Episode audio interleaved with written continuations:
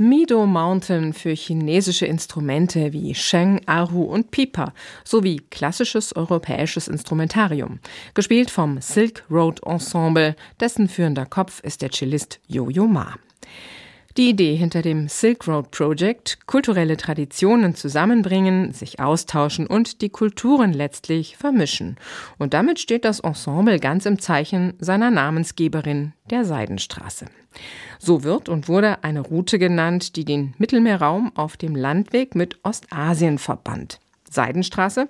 Das hieß rund 10.000 Kilometer Abenteuer und Gefahren, unterschiedlichste Landschaften und Herausforderungen und das alles, um die begehrten Güter Ostasiens nach Europa zu holen. Über den Mythos Seidenstraße spreche ich nun in der SWR2 Matinee mit Maria Katharina Lang. Sie ist Sozial- und Kulturanthropologin an der Österreichischen Akademie der Wissenschaften in Wien. Hallo, Frau Lang. Hallo, guten Tag. Oder Salam Aleikum, ist das der korrekte Gruß, wenn man sich auf der Seidenstraße begegnet? Ich glaube, da gibt es viele, viele verschiedene Grüße. Weil sie so viele Länder durchquert. Genau weil sie eben natürlich nicht eine Straße ist, weder in der Vergangenheit noch in der Gegenwart, wenn wir von der sogenannten neuen Seidenstraße sprechen. Und es natürlich auch nicht Seide ist als einziges Transportgut, sondern es handelt sich vielmehr um ein Geflecht von Landrouten und Seerouten, die eben China mit Europa, aber auch mit anderen Weltgegenden verbindet. Und auf den historischen Handelswegen durch die Steppen und Wüsten zwischen Asien und Europa bewegten sich. Neben der Seide natürlich viele, viele andere materielle Dinge und auch aber immaterielles, eben zum Beispiel wie Tee, Gold, Jade, Porzellan, ganz wichtig auch Pferde, aber auch Waffen, Musikinstrumente, Obst, zum Beispiel wilde Äpfel, Gewürze, sowie natürlich auch Ideen, Religionen, Glaubensvorstellungen, Kunst und Musik, Wissen, aber auch Krankheiten und Konflikte. Also das ist ein ganzes Konglomerat von Dingen und Eigenschaften, die Sie jetzt aufgezählt haben. Die kann ich auf einmal gar nicht alle wiederholen. Fangen wir mal ein bisschen weiter vorne an. Warum heißt die denn dann überhaupt Seidenstraße, wenn da so viel anderes auch drauf passiert ist sozusagen? Ja, das ist ein Begriff, der eigentlich relativ erst spät, nämlich im 19. Jahrhundert geprägt wurde und zwar von dem deutschen Geografen und Kartografen Ferdinand von Richthofen. Und er verwendete den Begriff in der Mehrzahl, nämlich Seidenstraßen, 1877 in seinem fünfbändigen Werk zu China. Und er war selber gereist nach Asien 1871 und äh, war übrigens auch sehr an der Erfassung der chinesischen Kohlevorkommen damals interessiert. Und später wurde der Begriff dann immer weiter verbreitet, auch durch Richthofens Schüler Sven Hedin, der ein sehr populäres Werk namens Seidenstraßen schrieb. Und warum ausgerechnet Seide? Natürlich war Seide ein sehr, sehr begehrtes Material. Schon im Römischen Reich war die dünne, leichte Seide, die die Körper umhüllen konnte, begehrt und wurde gehandelt zum Beispiel gegen Glas.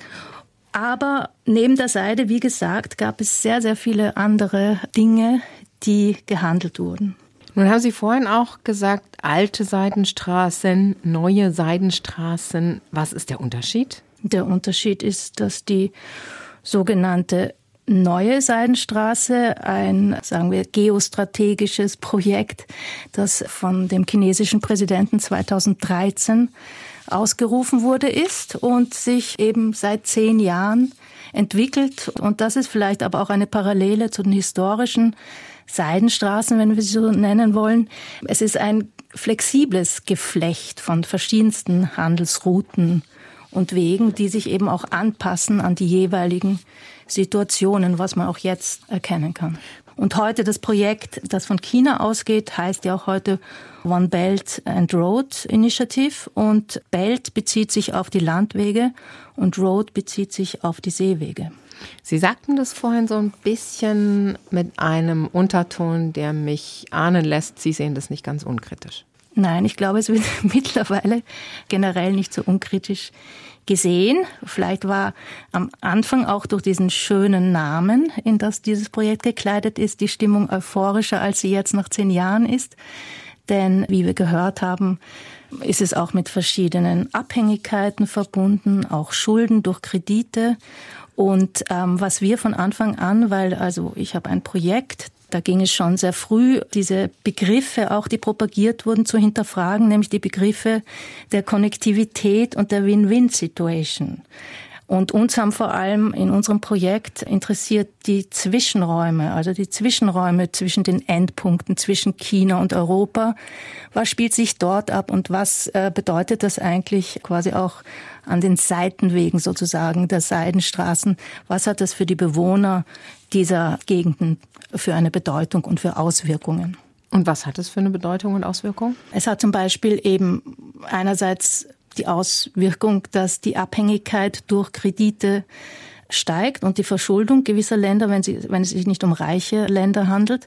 Auf der anderen Seite, was wir beobachten konnten und ein Schwerpunkt meiner Forschung ist die Mongolei und da haben wir genauer auch hingeschaut. Es gab natürlich diese ganzen Pläne von den Straßen und Bahnwegen im Kopf, aber was wurde dann letztendlich wirklich fertig realisiert? Das war teilweise nicht so viel. Und was wir beobachten konnten, waren es meistens kleine Strecken, die vor allem zum Beispiel zu Bergbau führten oder Ressourcenabbauplätzen und die sagen wir, LKWs oder die Güterzüge fuhren meistens voll beladen mit Gütern wie Kohle oder Eisenerz nur in eine Richtung, nämlich nach China und kamen leer zurück. Woher kommt jetzt Ihr Interesse an der Seide und der Seidenstraße? Ja, mein Interesse begann eben, als 2013 in Kasachstan der chinesische Präsident die sogenannte neue Seidenstraße proklamierte als ein äh, weltumspannendes Infrastrukturprojekt. Und da äh, wollte ich hinterfragen, was hat das nun wirklich zu tun mit der sogenannten Seidenstraße? Was passiert da wirklich? Also das war der Beginn meines Interesses und auch der Beginn der Idee daraus, ein Forschungsprojekt zu machen, bei dem wir eben auch mit lokalen Wissenschaftlern und äh, Künstlerinnen und Künstlern zusammenarbeiten. Und Sie haben ein Forschungsprojekt daraus gemacht und Sie haben auch eine Ausstellung zum Thema konzipiert, die aktuell auch noch in Heidelberg zu sehen ist. Staub und Seide heißt sie. Wie ist jetzt Ihr Fazit so nach zehn Jahren Beschäftigung mit alter und neuer Seidenstraße? Ja, manches, was wir am Anfang schon geahnt haben, also unseren Fragestellungen, das hat sich dann schon bewahrheitet und deswegen dann auch der Titel Staub und Seide für die Ausstellungen, denn in der Realität war es äh, mehr der Staub und weniger die Seide, die uns auf den Feldforschungen und auf den Wegen, auf den Steppenstraßen und Seidenstraßen begegnet sind. Schwingt da auch so ein bisschen Enttäuschung mit? Nein. Ja, dann sage ich vielen, vielen Dank an Maria Katharina Lang. Ich sprach mit ihr über die Seidenstraße früher und heute. Maria Katharina Lang ist Projektleiterin und Kuratorin tätig an der Österreichischen Akademie der Wissenschaften in Wien. Danke, dass Sie Zeit für uns hatten heute. Ich danke Ihnen sehr herzlich. Und Maria Katharina Lang hat die Ausstellung Staub und Seide, alte Routen, neue Perspektiven entlang der Seidenstraßen kuratiert. Diese ist noch bis zum 7. Januar 2024 in Heidelberg im Völkerkundemuseum zu sehen. Einfach glänzend. Seide, das ist Thema der SWR2 Matinee heute.